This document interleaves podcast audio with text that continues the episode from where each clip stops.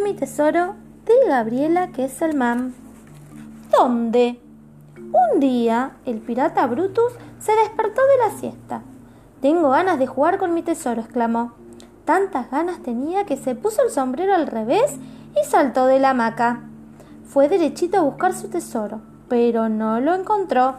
No estaba ni aquí ni allá, ni mucho menos en alguna parte.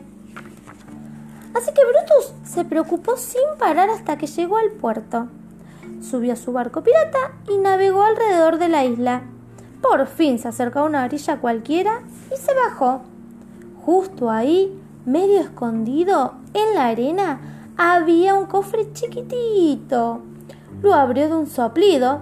Dentro encontró un montón de caramelos brillantes, unas monedas de chocolate y una bandeja de masas doraditas. Este no es mi tesoro, protestó Brutus.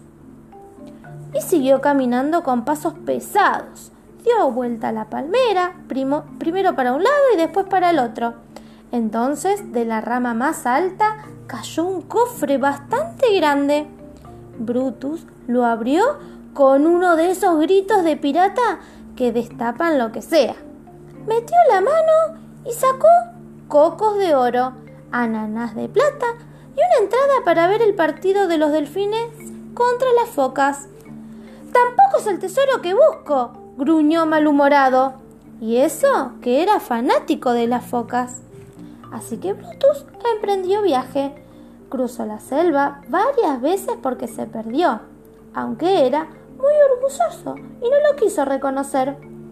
Hasta que, de repente, tropezó con un loro parlanchín que le recitó que es una cosa que empieza con T y rima conmigo.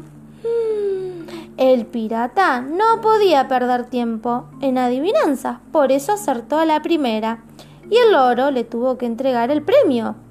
Un cofre enorme y también lo llamó aguafiestas, porque dijo que adivinar enseguida no vale.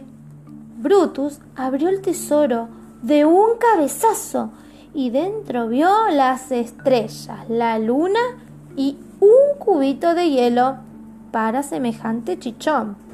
A este tesoro ni lo conozco. Se impacientó. Así que se alejó de allá corriendo, trepó una montaña de caracoles y algas hasta que alcanzó la cima. Ahí, debajo de una piedra, descubrió un cofre gigante. Brutus lo abrió de una patada con la pata de palo, claro. Dentro estaba nada más y nada menos que el sol, y de un rayo luminoso colgaba una etiqueta que decía Señor pirata Brutus, este es el tesoro más inmenso que existe no va a encontrar una oferta mejor. No me interesa para nada, chilló el pirata. Cuando digo mi tesoro, es mi tesoro. Quiero mi tesoro. gritó Brutus. Tantas ganas tenía de jugar con su tesoro que se enfureció, y tanto se enojó que la isla tembló.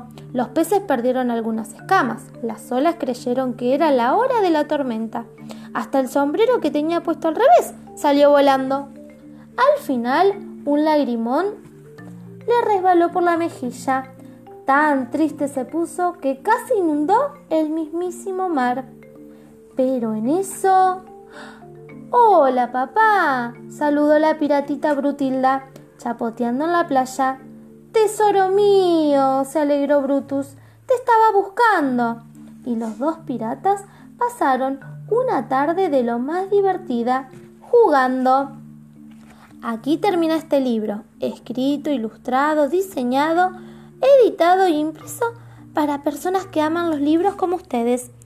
Aquí termina este libro que has leído y que has escuchado.